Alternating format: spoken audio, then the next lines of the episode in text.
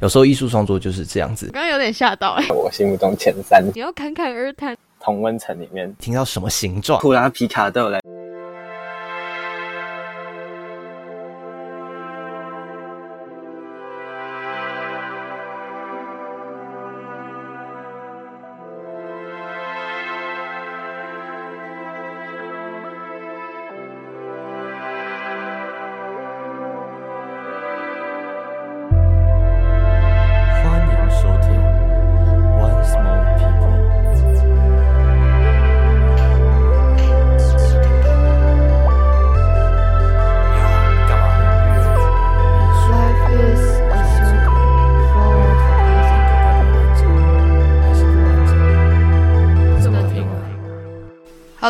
大家好？This is Sean，，This is Tufo。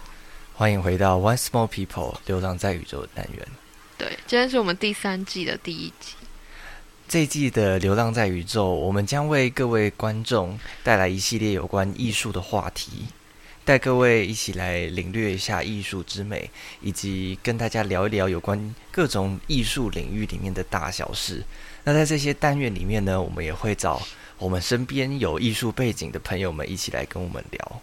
嗯哼，那首先第一集，就首先先为各位奉上有关美术相关的话题。设计。对，跟美术有关的一个画面，一种视觉的东西，就会联想到有关视觉的。而我们身边这个朋友，他就是从美术领域跨足到现在，是以设计这个方向为他主要的嗯学习方向的一个朋友。对，那我们欢迎我们今天的嘉宾尤达大师。嗯，嗨，大家好，我是尤达大师，然后我现在在成大念工业设计。OK，我们尤达大师真的是我们身边一个非常厉害的，非常低调又非常厉害的朋友。真的是很厉害的朋友。我跟他认识，哎，我跟他认识多久啊？好久哦，哎，你们是不是小学的时候是英文班的同学？所以大概七岁就认识了，七八岁就认识了。哦，差不多那。就是真的是十几年。对啊，但中间有一段时间断裂，到高中才重新接上。尤达大师其实是嗯我跟爽在高中社团的朋友。对啊，嗯，我跟尤达也是高一同学，别忘。哦，对哦，你跟尤达是高一同学。对啊，我刚刚是大高一同学，你跟尤达很有缘呢。对啊，真的很有缘。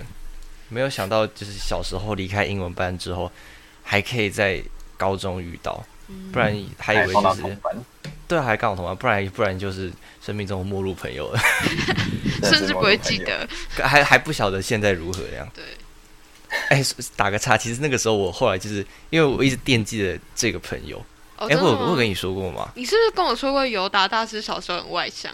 在我心中外向，但是我其实已经记忆有点模糊。但是反正就是我一直都记得，因为因为尤达大师的姓很对我而言算少见的，哦，了解。所以我对这个人的名字就很有印象。然后以前就这就是印象中跟他很好啊，然后可是后来就是尤阿大师离开英文班之后，我后来也离开那个英文班了，所以就是大家各奔东西，也不知道大家都去哪里了。也不知道怎么联络。而且因为分离的时候是那种国小，嗯好像三年级吧，那种时候也没有什么社交平台，对啊，所以我是后来好哦，像在脸书也不是那时候兴起的，还没有啊。我们我们参与脸书大概是小五小六，如果是早一点开始玩网络的孩子们的话，我就是哦算是对哎、可是我小学二年级就有脸书了，啊。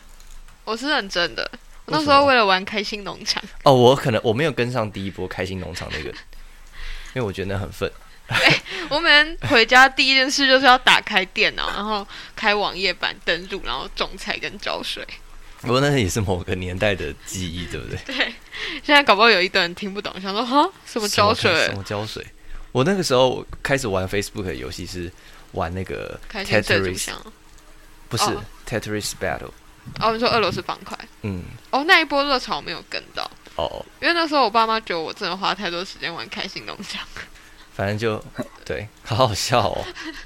反正后来就是我有脸书之后，有一天我突然想，就是突然想起了这个人，然后我还偷偷上去查说，哎，这个人现在过得怎么样？但尤达大师据我所知是不发文的欸，那个时候我还找半天，然后想，哎，哦，找到了，有一个人有有一个人用用什么东西画自画像，我有点忘记了。哦，哦，对对对，然后哦，这个脸啊，对啦，是他啦。想起来了，想起来了啦。可是我从 FB 开始就几乎没有在 po 文。对，没有在朋友，也不知道你近况如何，只知道你还活着。跟大家更新一件事，就是有达达是从来没有用 IG 发过现实，这件事我到现在还要再讲一次，哎、很酷哎，很夸张。酷酷爆，所以对有的大师是奇人，完了，我帮你塑造一个怪人形象，哎，我们还好啦。已经是怪人哦，跟大家事实啊，跟大家科普一下，不对，跟大家报告一下，比如大师有来参与我们的，我们的 Permission to Dance 的 MV，但是他帮我们拍摄了。对对对对所以他也是个怪人，会来参加我们的怪企划。对那我们身边其实蛮个都怪人的啦。对啦，我们都请一些怪人嗯陪我们做怪事。对，好了，那我们回来，我们今天有关哦，刚才有提到犹大大师，他现在在读的是工业设计系。那工业设计系，犹大大师要不要稍微解释一下是在设计什么东西呀、说实在，工业设计它其实有点模糊，因为基本上看到的很多东西都跟工业设计有关，从车子啊到家具啊，到我们现在录音电脑的所有的工具，可能都跟工业设计有关。哦它是一个范围很大，所以你只要生活中摸得到的东西，其实都好像有关系耶。大概九成都跟工业设计有关系。哦，所以你们这样要学的东西应该也蛮多的吧？因为要设计东西，比如说设计可能电脑，你们可能多少也要一点稍微懂一下它里面的构造之类的，你才有办法。有啊，所以嗯，所以我们就光是就是跟其他设计系会比较不太一样，就是会多学微积分跟普通物理之类，还有机构学这种，就是比较偏哦数理化、自然科的科嗯哼。课。那既然你们的工业设计系会涉足的呃产品范围这么广大的话，你们的系里面会不会有一些分组之类的你那时候哪一种分组？可能就是分产品或分产业别之类的。对啊，哦，我们我们学校比较没有特别去分，比较像是就是上设计课哪个老师带，老师出的主题是什么，然后再从那个主题里面找自己想做的项目做，这样。哦，那你自己有没有对？因为毕竟你也说产品这么多嘛，有没有对哪一种特别领域的产品是你未来会比较想要多去琢磨，然后会想要做的东西？嗯，说实在，我觉得我现在看的也不够多，现在比较是想要都都去试试看，然后确定自己真的比较喜欢哪一个，可能未来再往那个方向去走吧。嗯，很有道理。对，就是有关工业设计的是的部分。对，其实也是蛮酷的。蛮广的。所以工业设计是只要设计外形吗？呃，基本上是造型跟功能都要有，但是通常功能我们没办法做太多，就是需要跟其他专门做机构的合作，所以其实我们也蛮常跟机械系啊、电机系有一点点合作的东西之类的。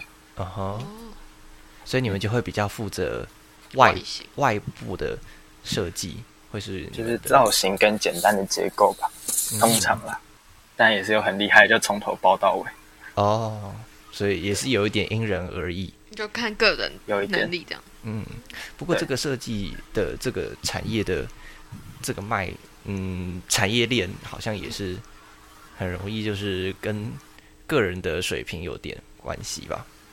对，应该家间都会有。应该大就是有些人他们可能一个人很很强大，他有办法从上上上层做到下层，从上流嗯，对做到下游，那就是但这真的很难，说实在的。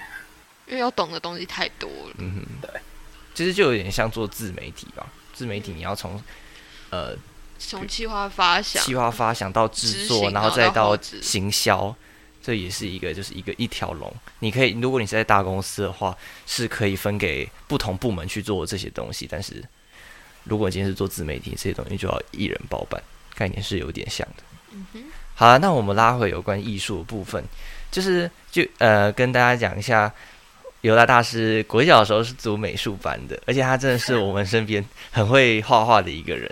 没错，我们都否他有什么美术问题都会跑去找他，我也是，直到现在。直到现在还会哎、直到现在，可以帮我看那个海报怎么可以？帮我看一下吗？你是说冰块盒吗？完蛋了，会不会有学长姐在听？应该是不会哈，哎，万一他听了怎么办？万一剪掉，剪掉。不用没关系。冰块卡掉。尤拉大师真的是美术非常厉害，因为我记得我们高二那一年惩罚的那个放在舞台背后的幕，也是尤达大师有参与制作的。他是草稿嗯画草稿嘛，然后后来制作也是看他一天到晚他趴在那里贴，完全我完全没有帮忙，我每次都经过说哦加油，因为你就是剪员界的剪界的乐色啊，对啊，应该没有人想要我去帮忙了。哎、真的很废哎、要不要改进一下？我觉得我做能力范围的连库拉皮卡都有来帮忙了，你真的是检讨其。实库拉皮卡蛮厉害的，好不好？那你在干嘛？那你在干嘛？你还不剪好吗？我就烂。好啊，那我们来问一下尤达大师，你是从什么时候开始学美术的啊？这件事应该可以从幼稚园大班吧。小时候喜欢在那个那个会阿妈家之类的，就是会在那个日历纸上面乱画。呃，我以为你要说在墙上乱画。我要在墙上乱画，我也有做过哎。我我们是我家曾经我妈要粉刷墙壁之前，就跟我说，那这边墙壁先给你画三天，然后之后我再拿油漆把它涂掉。啊，好酷哦，哦！好酷哦！你妈好像一个教育家哦。不对，他妈妈就是一个教育哦、对他家。妈妈真的是一个教育家。对不起，教育工作者啊，没有在教育教育。工作者。好像会好像会在书里面看到的情节哦。对啊，可是确实哎，我我像我妈就不会做这种事情。但我小时候确实也有画过家里的墙壁，但我现在也没有变成一个我也 有哎、而且而且我我还不止画，然后我还用贴纸贴，然后 我就我奶奶家。对我真的会被讨厌。我奶奶家有一个，就是我奶奶家的房间，我的房间，然后全部整面都是。后来我奶奶觉得撕不下来，就没办法，只好请人把整面都再粉刷掉，就连贴纸都直接盖过去。哎，那现在这样刷过去，那个贴纸会不会还有那个？好像不会，因为我那些上礼拜才回去，就摸起来也没有。哦，还还是平，可能是因为那个油漆很够，厚吧？啊够厚。好荒谬哦！扯远了，好像死小孩哦。突然变成一个小时候的，对，嗯，所以就是因为这样，你就开始画画了，是吗？就觉得好像蛮好玩的。然后我妈想说就，就都去学学看啊，或许会学出一点东西来。然后我就去学画画了。然后就是去哪里学呀？就是外面有画室，哦，然后刚好是我妈妈认识的一个老师。那刚开始去画室学的时候，是先学一些什么？素描吗？还是嗯嗯哪一种类通常型？小学不会学这么多，小要学素描也都是到大概中高年级的时候才会开始慢慢碰那些。哦，一开始就只是，说实话，我记得小学光是考进美术班要考的，就其实跟考国中考、高中考大学很不一样。哦，那他都是考一些什么？像我们可能考国中、高中那种是什么素描、水彩啊，然后嗯嗯嗯可是考国小的就只是单纯的线画跟彩画，他没有特别跟你说一定要怎么画，他只有说一个是用黑笔画线画，一个是用水彩画彩画，然后还有一个是用陶土捏立体雕塑，就考这三个。哦，怎么办？我觉得我现在二十岁了，我可能也不会这三个。对，而且我刚才听这三个名词，像线画是什么？对对对，所以你可以跟大家解释一下线画、彩画这些是什么意思吗？线画就是它就是给你一张纸，然后它会给你一个主题，然后你就用一般的那种什么麦克笔啊，或者是水性的水性笔，然后在那张纸上用黑笔可能不同粗细，然后在那张用线呈现你想要呈现的那个画面，就可能他说是一间餐厅，你就用黑笔画出一间餐厅，你觉得它应该长什么样子？就是一般彩画，然后把它全部变成是黑白，用黑笔画图，大概就是线画。就有一点像是，呃，有点像是你在画画的那种草稿图嘛，然后只是不是的草，只只是那个线条不会这么凌乱，哎，不好说，因为不好说。说实话，我们很难，因为时间有限，所以嗯通常简单的定位，我们就开始直接用黑笔画，然后画错了就想办法糊弄过去。原来是这样啊！而且对啊，说实话，小学不会有人在意那么多，他会觉得这画面很好看就过去了。哦，哦，毕竟也是还蛮少的，对啊，因为在我美术班、没办法要音乐班是求太多。三年级吧，升三年级的时候考的。哦对，是所以跟音乐班是一样。对对对，那彩画又是什么？就是把它变成用水彩来呈现。简单来讲就是这样，就是变成是有颜色，也有人用色铅笔，也有人用广告颜料，哦就是一张有色彩的画面。OK，所以像这样画一张，他们都要限时大概多久啊？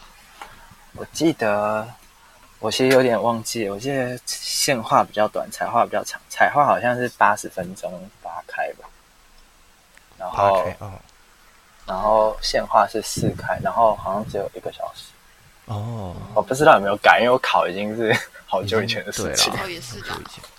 那进到美术班之后，呃，你们在学习的美术专业的部分有学习了哪些项目啊？就是一般来讲，那种水彩跟就是素描都会有，但是嗯那是比较后期，一开始就是比较像各种，也是让你发挥想象力，然后它只是告诉你要用什么素材来画。然后我们也会有立体作品，而且美术班我读的美术班是我们一个礼拜会有五堂美术课，嗯，我觉得对国校来说蛮多的，而且都是连堂。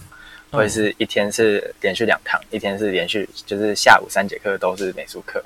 所以就很像是你一天的一半都在上美术课这样。对，就是你整个下午都会在美术教室，就是跟大家一起画画、拉类，然后就会跟美术老师感情变很好。哦，而且因为有美术班，所以我们学校美术老师可以到四个，然后每个老师会负责不同的课，就是会分年级，然后分配一下不一样时间跟老师。嗯所以所以简单来说，刚开始进到美术班的时候，前期的课程都比较像是嗯美感训练或美感教育，或是让你们发挥想象力的一种探索课程。然后到可能到后期一点才会开始进到一些比较技能上、比较专业上的培训，这样像是素材或是呃，我跟你讲什么素描或是水彩这些就后面会比较要求，然后我们也会学水墨跟书法。水墨跟书法，哇，哇，是哦，是那种像国画的那一种感觉。嗯，对，哦，还有就是有偶尔还会就是有一堂是做立体的，就是老师会出一个立体的题目，就是可能是要用纸做出一个，它会是一个主题，然后你用某一种特定的素材，然后想办法做出你想做的东西，但是是立体呈现。像那时候我们有一个是小组的吧，然后就三四个人一组，然后要用吸卡纸吧，然后想办法做成就是立体的纸雕，然后那时候就有人做一只龙出来啊，然后有人做建筑物啊，像艺文中心我们也有做过。哦，原来小学就要做到这么难呢、我 我刚刚有点吓到。我也有点吓到，我在想象那个画面对，，我在想象就是大一个家可能才一排，然后坐在一张大桌子前面，然后他们就不不不不，然后弄出了一只龙，不不不，弄出了一不会栋不会在一天弄完，那不可能，我们都会好几个礼拜哦但。是这还是很吓人、对，欸。还是很吓人我欸。刚刚听了有点吓到，因为我可能到现在也没有那个能力。我我无法想象他们的脑袋是怎么样去建构那些东那个西。结构要我刚刚脑袋里面想不过这个也是小学六年级的事了啦，所以就是比较后期。没有，哦我现在也做不出来。没有，我现现在也做不出来，我现在可能会。做事情，就是把那些纸全部弄成皱皱，然后变成一团。哎，然后这个我上学期去上我们学校的管理学，然后就有一个就是要堆一个塔，然后结果你知道所有人都想尽办法把纸揉烂，然后弄成一个塔，没有人想，没有人想要就是就是什么做出一个译文中心。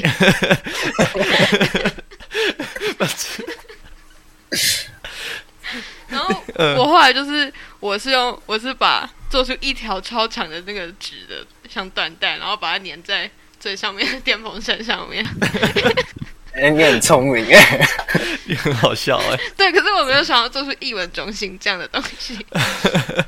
你那堂课也还蛮有趣的，为什么？为什么那是什么课？管理学，为什么要做纸？为什么要不知道，做这个就是老？师看大家太无聊了，然后他就说：“哦，剩二十分钟，那大家堆一个塔，谁谁堆的最高，我们就加分。”然后所有人就像疯了一样，开始拿胶带。加分是很大的动力。好好酷哦！那这么多美术的嗯领域里面，你有比较擅长的手法，或是比较喜欢的吗？呃，现在要要可能要分一下，就是我记得在小学的时候，我都觉得我自己比较擅长的是线画，就是前期的，因为就是以前线画就是掌握的还还不错啦，对，掌握的还不错，然后谦虚了谦虚了，嘿嘿，彩画就还行，中偏上，然后到后来就是进素描水彩的时候，就发现，哦哇，我的素描水彩好像没什么耐心去跟他慢慢磨。一开始啊，就觉得哦好累哦，为什么要画这么多立方体？就觉得很干，啊，哦，就是一直练，然后还要想构图啊，构图不好还会被老师说你要不要考虑换一下，然后要擦掉重来，就觉得很讨厌。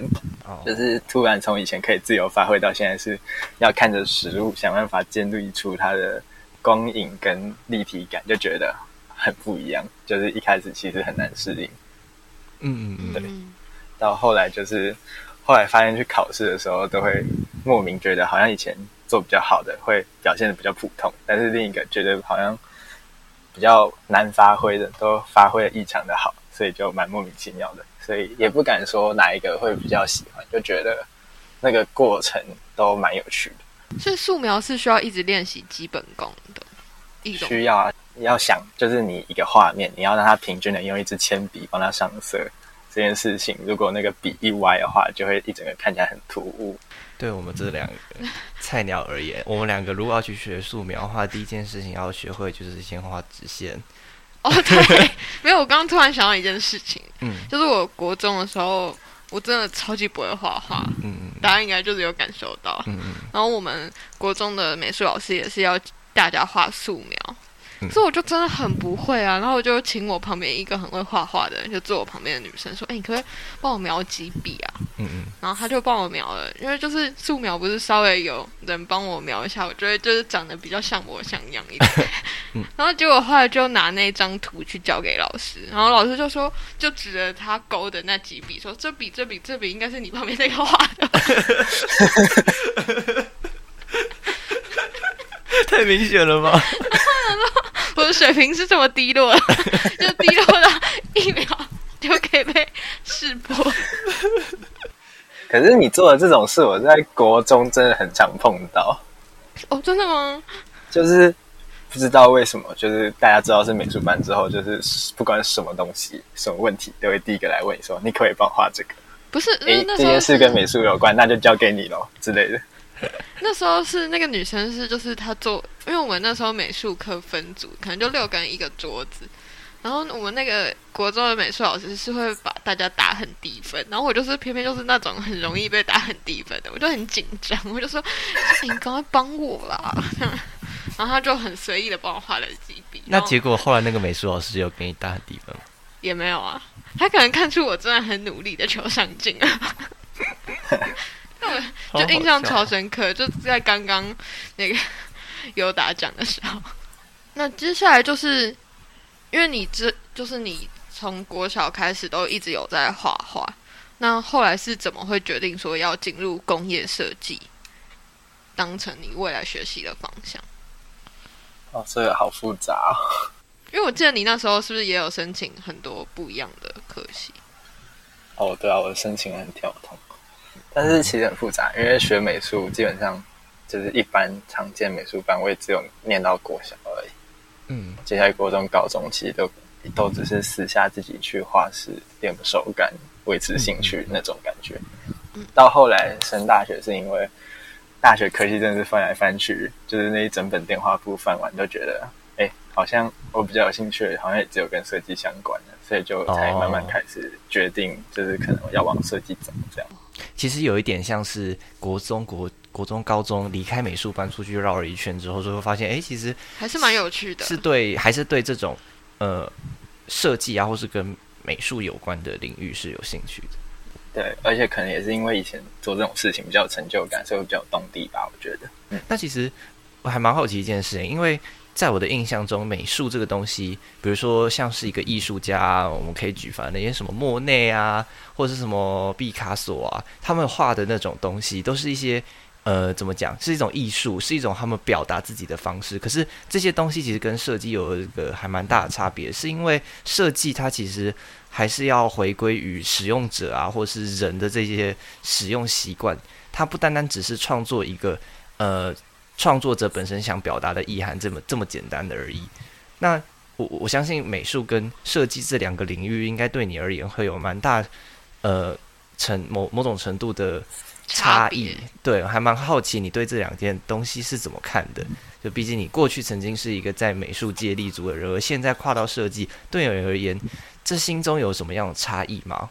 嗯其实我觉得它就是一个很模糊的两个概念，他们很像那个两个圈圈，然后只有一点点交界。嗯对，因为说实在，美术就是你把你的想法跟你可能想象中的世界，或者是你看到的东西，用你觉得适合的方式呈现出来，然后不会有对错。可是当你扯到要变成是一个产品的时候，方不方便，你这个都会被大家检视，不方便就没有人要用，那这个是嗯基本上这作品就是失败。所以你要考量更多现实面，一个会稍微再自由一点点。像就连我们画草稿，就会觉得跟以前画素描其实也是很不一样的体验。像我记得我们有一个就是专门教画设计草稿的老师就说过，如果你是以前有学过美术素描，然后学很久的话，你来你刚来念这种设计的时候，你会很痛苦，因为我们画的设计草稿都会是很要求透视要正确，线要够直。可是你以前，你顶多就只是你可以把线画比较直，但是你剩下的你可能会在意的更多是你对画面呈现的感觉，而不是它到底符不符合我们平常看到的那种状态，或者是它符不符合我们眼睛看到的视觉效果。你在画透视的时候，你可能你当下觉得是真的，但其实你一拿远，它看起来就很歪。嗯但是这在美术可能是可以接受，但在设计草稿是不能接受，因为你一歪了，你可能尺寸就不对了，嗯你做出来后面整个工序就全部都乱掉了，所以这就是一个很大的落差。他说，反而你没有学过，你可能来学这种设计草稿的画图会比较轻松。那你自己在呃这两件事情的嗯差别上会有什么？会会有觉得说哪一个比较喜欢吗？或是你觉得两个都还蛮有趣的？嗯，我觉得各有各有趣的点吧，但是这两个其实说实在都画到后面都会有时候会有一点点限制的地方都会有吧。哦，因为毕竟它还是有一些规范规范要去遵守的，好像遵你还嗯，原来如此。所以现在在设计工业设计系里面，呃，比较常用到的就是有点类似你以前学的线画的那些东西，是吗？会会会有用到彩画之类的东西吗？呃，其实是看自己的需求、欸，就是哦你可以是设计图是只要用黑笔跟铅笔画一个很准确的空间跟很准确的物品，但是你也可以用颜色来呈现它的材质的感觉。像有些你用笔看不出来它的颜色是什么，它可能材质是什么，但是如果你上颜色，它可能就知道这可能是金属，这可能是透明玻璃。嗯就是看你对这张草图你想要做到的需求有多少，就因人而异，嗯因个案而异。那既然我们都聊回设计有关的事情了，那我们来稍微聊一下有关台湾的设计产业现况，可不可以跟我们大概分享一下？其实台湾啊，台湾的设计一直以来其实品质都不错，但是现在就是，毕竟我们以前是从那种代工出来，嘿，所以其实我们比起可能欧美国家还是晚了一点。日本可我们也可能没有日本那么厉害，但是我觉得我们现在有在慢慢变走在变厉害的路上，但是可能要小心，就是我们好像有最近其实有一点稍微发展的那个进度比较迟缓，我觉得啦。但是我也不敢多说什么，因为我其实也没有很厉害，而且我也才刚进来那一年，我也没有到很了解。像台湾的设计产业会主要分成哪一些？其实台湾在就是不得不说，因为以前是做代工出来，其实台湾的手工艺其实是不错，就是做出来品质还不错，这点是我们的优势。然后因为我们的就是其实我们设计系的大学蛮多，所以就会很多不一样体系出来，就是想法也不太一样。像成大可能就是可能偏，因为很多老师说实在蛮多都是从美国念书回来，就蛮自由的，然后还可以选其他科系的课，所以就会出来就是可能会走比较多元。然后如果是像实践或大同那种，就是真的是以设计为主的学校，他们可能在实物设计跟可能企业资源可能又会比我们稍微再好一点，然后他们做出来的东西就可能会很有自己的个人风格之类的。嗯，然后而且有些是学校，像大同，它就是跟企业有就是大同电锅嘛有合作，就是他们可能在那个人力跟未来就是合作方案会比较多。但我觉得现在最多就是每个学校都希望可以做的是产学合作，就是除了在学之外，还可以跟产业合作，算是提早认识未来我们可能要做什么，然后也可以趁我们现在脑袋还没被榨干，看可不可以想出一些新的 idea 之类的。然后我觉得，如果想要知道最近设计新的东西有什么，我觉得新一代设计展是一个可以去看的，每一年都会办，就是这一届的大学生、大专生他们有什么新颖的想法。然后这个不只包含工业设计，它从商业设计到多媒体设计，它全部都会在同一个展，在每一年同差不多同一个时间都会举办。今年本来是差不多呃五月的时候办，结果刚好今年碰到疫情，就什么都办不了。其实台湾有很多设计展啊，只是因为比较少的人会去推，所以就知道的不少。可能是设计圈的人才会去比较关心的那些吧。嗯，嗯，不然就是可能刚好经过松烟看到，哎，有一个免费的展，要不要进去看之类的。像其实现在台湾有，就是在二零二零年发以前的什么台湾创意设计中心，直接升级成台湾设计研究院。所以其实台湾现在是有一个设计研究院在负责跟设计相关的一些事情，希望越来越好了。不然我以后可能就没工作，没有了。要不要这么悲观？那就是像我们刚刚聊了这么多设计产业的现况或发展脉络，其实我很好奇，要如何执行设计这件事情？就是好比说，你有一个想法，那你要怎么把这些想法或概念融入那个作品里面？其实有我们有一堂课要设计方法，但其实那堂课虽然是必修，但它是大二上还大二下的必修，我还没有很熟悉它。但是通常设计就是一个不断发展在收缩的过程，就是你有一个想法，接下来你要做的是，你要想去怎么处理这个你想出来的问题，然后你要用什么方法，然后你就会开始想出可能十几二十个想法。像我们以前设计课老师都要求我们要画三十张 A 四白纸的想法跟他讨论，然后不够还要被扣分，真的很累。然后虽然到大二下面比较好，变二十张 A 三，对，然后 对，就是你要想很多种不同想法，然后呢，借由可能讨论啊，或者是一些简单的草模执行上去做删减，就是先水平的发展，就是水平发展就是不是从同一个想法去做微调变化，是想出可能 A B C D E 很多种方法。然后去删掉你觉得可能 A、B 不适合，E 也不适合，那可能最后得出来是 C 跟 D，然后 C 跟 D 再从 C 跟 D 自己可以做什么改变，再去做发想，像可能呃上下颠倒啊，就是可能一边要有狗狗，一边不用狗狗之类的，就是根据它的造型跟功能再继续做不同的想法，像一个遥控器那个按键的多凸要不要有一个斜度，那个都是我们要思考的点，因为按起来好不好按，就是一整个，就是很多细节都是要从这个过程中慢慢去想，然后往外发散发展，然后最后再借由讨论跟一些过程吧，然后慢慢再把觉得不合适的删掉，就是做到收缩。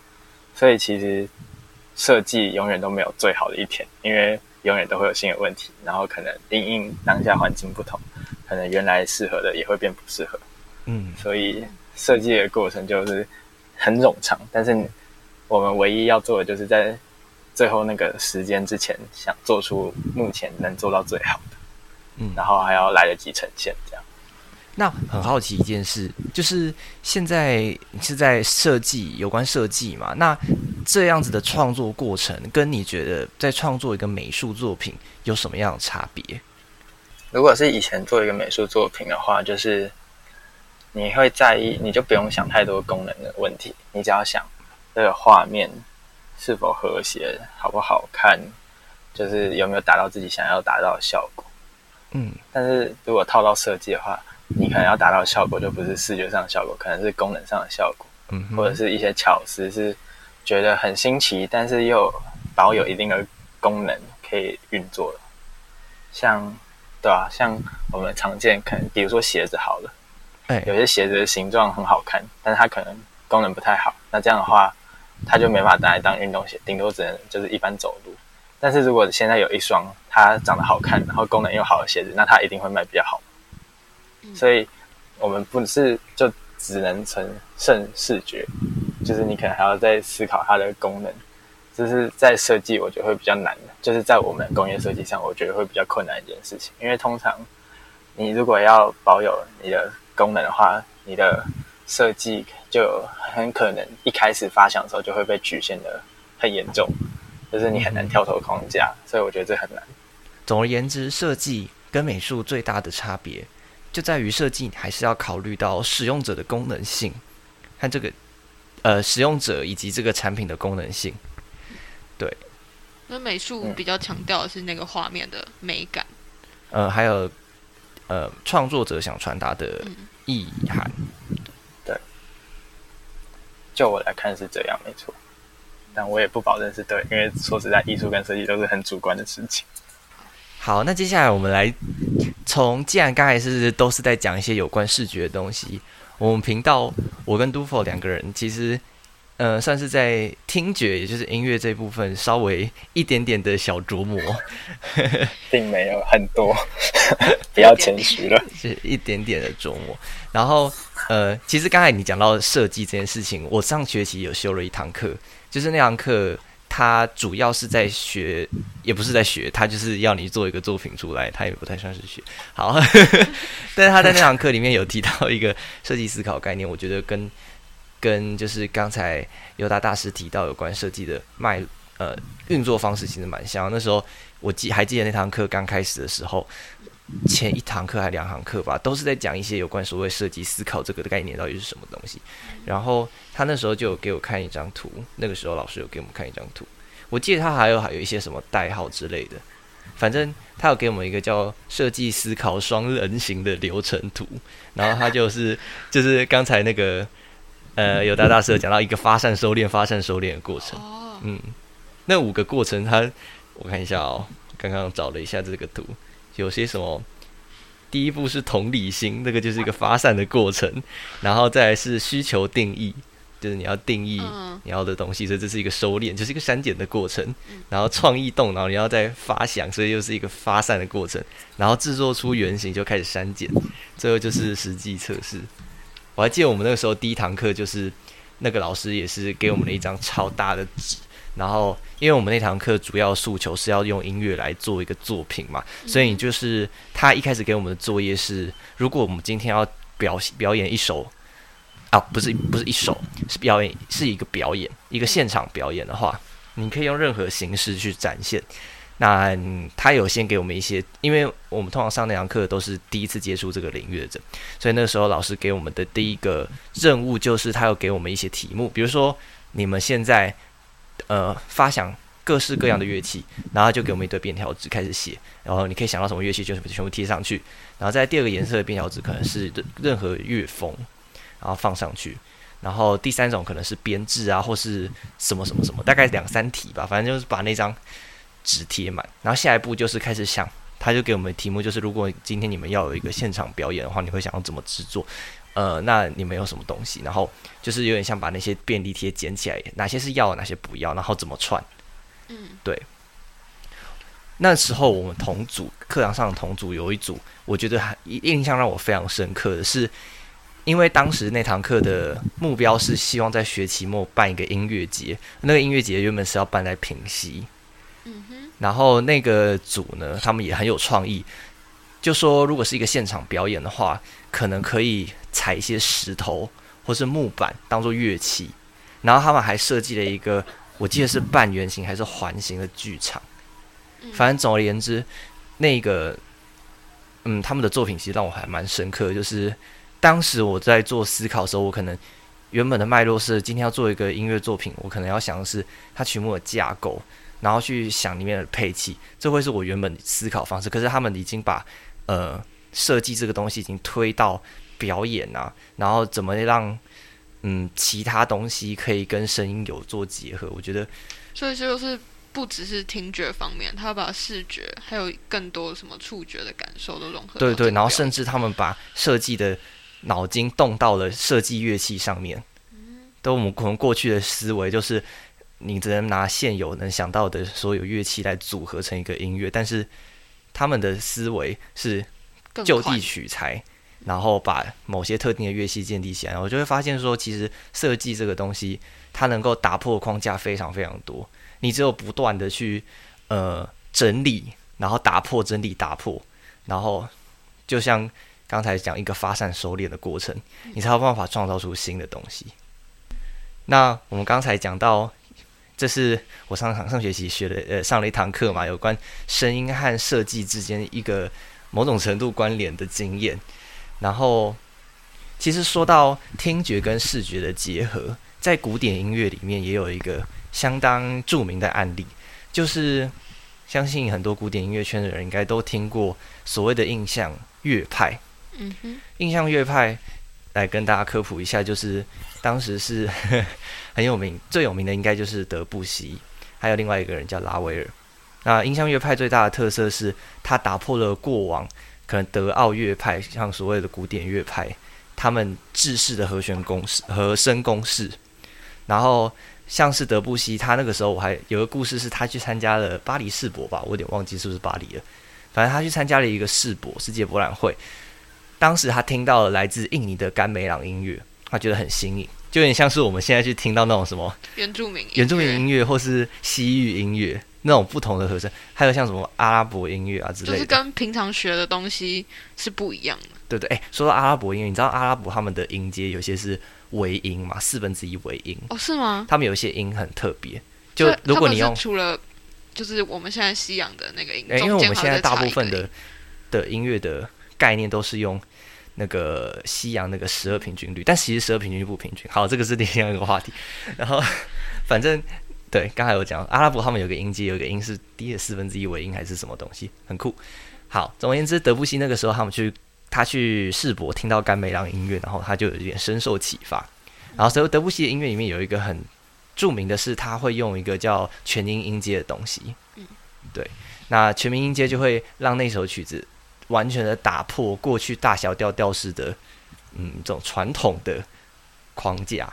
然后，呃，再来是德布西很擅长是用各式各样神奇的和弦，和声真的是至今听到他的乐曲都会觉得很神奇，去堆叠出一首曲子。所以，呃，很多人都会说，听德布西或是听印象乐派的音乐，很像在听一幅画，是听一个画面。嗯，我觉得如果你有去看过印象派在美术那边莫内他们的画画，会觉得这两者之间真的是有一种某种程度的连接，而且我觉得感受是蛮深的。那如果是今天是没有听过德布西的观众，你可以向观众推荐一首曲子吗？就让大家可以去参考一下你刚刚的故事。呃，我记得有一首钢琴曲叫，我不是很确定是不是叫《月光》哦，对，有一首叫德布西的《月光》，钢琴的，还有一首是《烟火》，我记得《烟火》那首啊，姜老师，大家应该对这个人哦不是、大家有看过 YouTube 频道吗？嗯，姜老师，我记得他有拍过一支影片，是他他在练那首歌吧？呃，为什么是那首那一集，对不对？对对对对对，这两首是在钢琴上面的，我觉得蛮呃蛮有它的色彩的。OK，那刚才讲到的是一个，听觉跟视觉的融合案例。嗯，所以其实不只是在古典乐，在现代的商业界、产业界，其实也有非常多运用听觉设计的案例。对，刚才前面我们听呃尤达大师聊了很多有关视觉上的设计的部分，其实，在音乐上的设计也是不少的。对，像我最近呃有看到一个诶还蛮蛮有趣的故事是，大家应该对对 Netflix 不不陌生吧？大家有没有发现 Netflix 的片头是一个很 impression 的就是砰砰，蹦蹦？它其实只有短短的可能一两秒，秒但它其实有还蛮深的故事。听说那个音效当时是呃他们的制作人大概花了一年的时间才把那个 logo sound logo 生出来，哦，真的吗？因为他一直想要做一个短但是印象深刻，然后他当时所追求的东西是希望人进到 Netflix 的时候有那种看像是进到剧场的那种兴奋感，要能够在很短的时间内。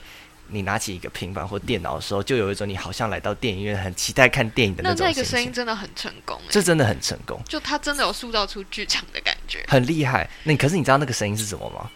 其实是他拿婚戒敲他房间衣橱的声音，啊，你说他他在就是这种声音。哦之后再去做一点声音上的调整。当时他在发响这个开头的时候，他有他有其实有更中意的版本，他写了两个，嗯另外一个是有点像是海底的那种啵啵啵啵啵啵啵啵啵啵，嗯我记得是，嗯，然后那个我记得那个制作人他自己是最喜欢那个海的声音。那为什么最后他会选择这现在有一个很好笑的故事是他给他女儿选，然后他女儿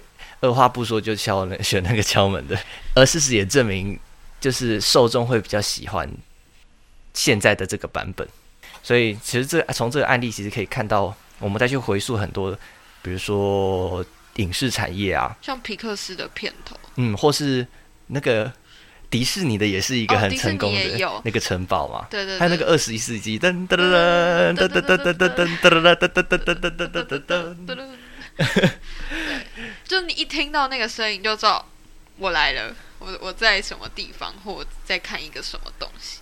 其实这些我们平常没有发现的，他们都蕴含了还蛮多的设计在里面。我们会他们会去思考说，呃，大部分的人听到这个声音的时候，会希望有什么样的感受，是在什么样的场合，希望达到什么样的效果。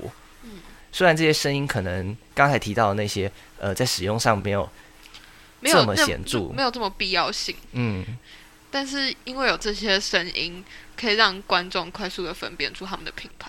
对那说到有实用性的声音，其实还是有一些东西我们在生活中可能会注意到的，就是比如说马路上马路上的声音，那红绿灯，红绿灯有声音吗？有一些红绿灯他们是有声音的。哦，你有是为发现吗了让眼睛不方便的人可以对对对，那我个应该在台北比较常见，的。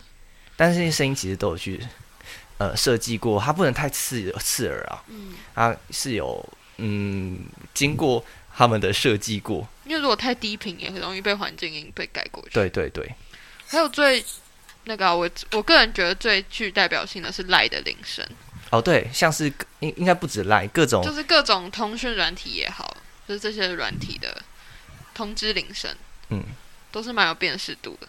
他们要让你有的辨识，可是他也要考虑到说这些东西会不会太干扰？太干扰。虽然我觉得赖有点干扰，赖赖有点烦，我已经很久没有开通知，就好吵哦。如果有人瞬间传四个按四个贴图，我手机感觉都快爆炸。对啊，所以呃，其实可以发现生活中除了呃视觉上的创作以外，听觉上的创作也是非常的多的。而且应用其实很广。嗯嗯嗯嗯。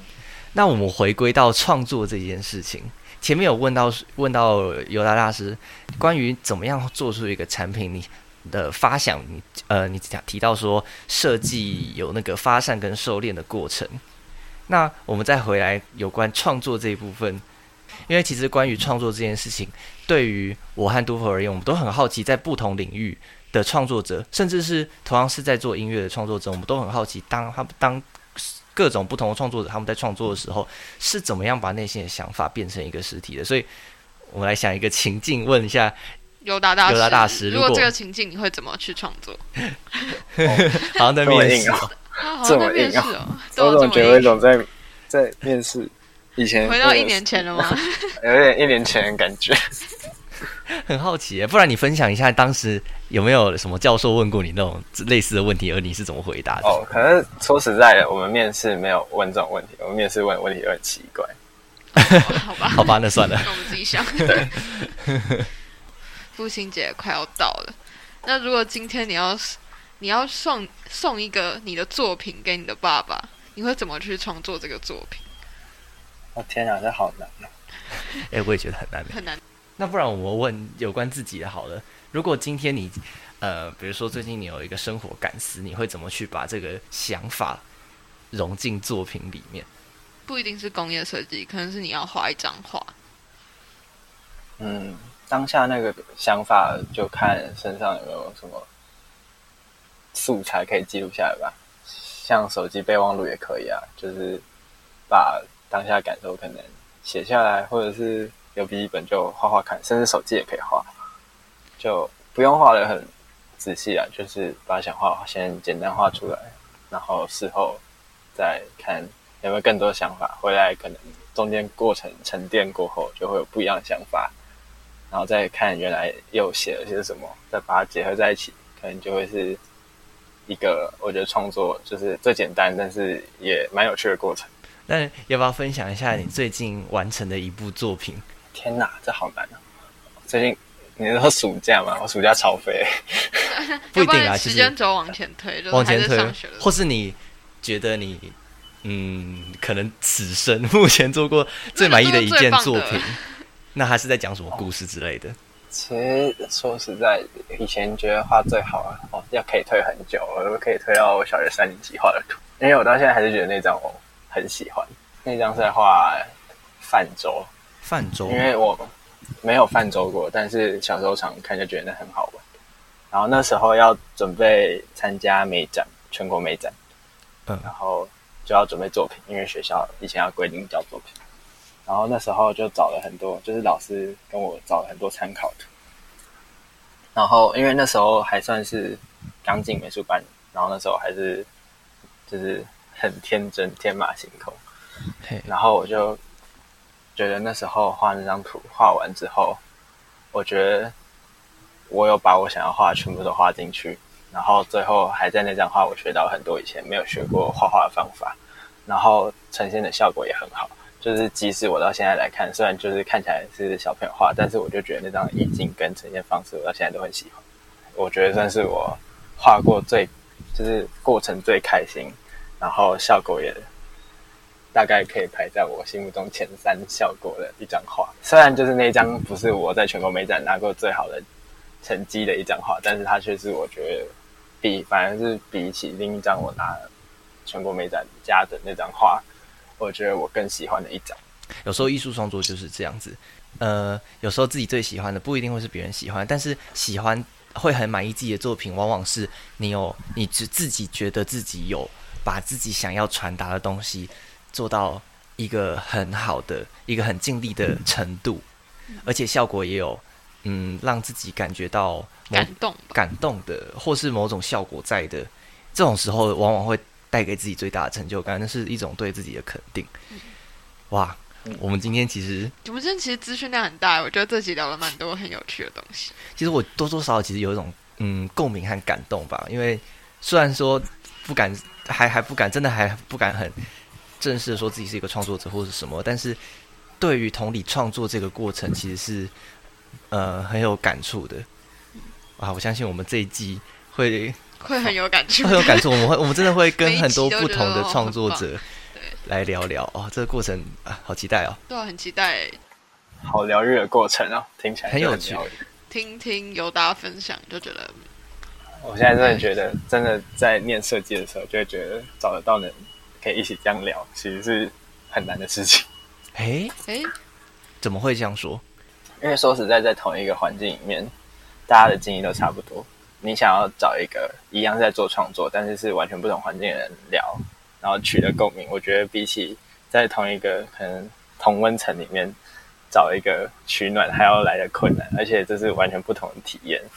就是你也会听到从不同方面、不同角度的看法，我就觉得同样是创作，但是其实创作就应该是从不同角度去看待同一个过程或同一件事情，这样反我觉得听会比较，就是会比起在平常那种会更有感觉。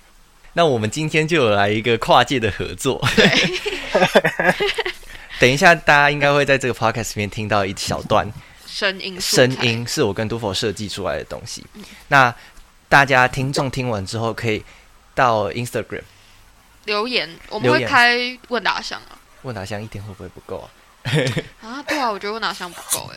好啦，好，反正我们会设计一个方法。设计设计设计一个设计方法出来。设计一个设计方法。对，大家记得去 Instagram 的贴文下面看我们最后生出了什么方法，对，因为现在还没想到。应该会是一个好啦，我们开我们开那个开那个表单，好，嗯那我就嗯，就来开一个小窗的表单，好，然后大家可以告诉我们在在你觉得在这个这个声音片段里面，你听到什么形状？对，是形状。形状哦，形状。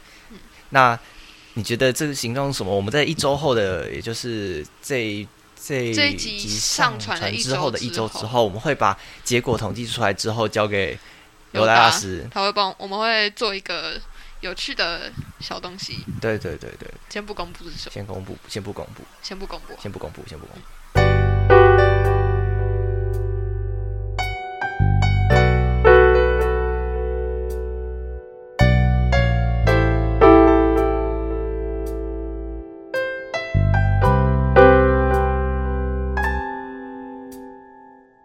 好，那今天这集我觉得就差不多到这边了，真的很有趣，真的非常有趣，我觉得我剪的应该会很辛苦，但应该会很好玩。辛苦了。好了，好，谢谢，谢啦，嗯，有了大师跟大家说再见，拜拜。拜拜。拜拜。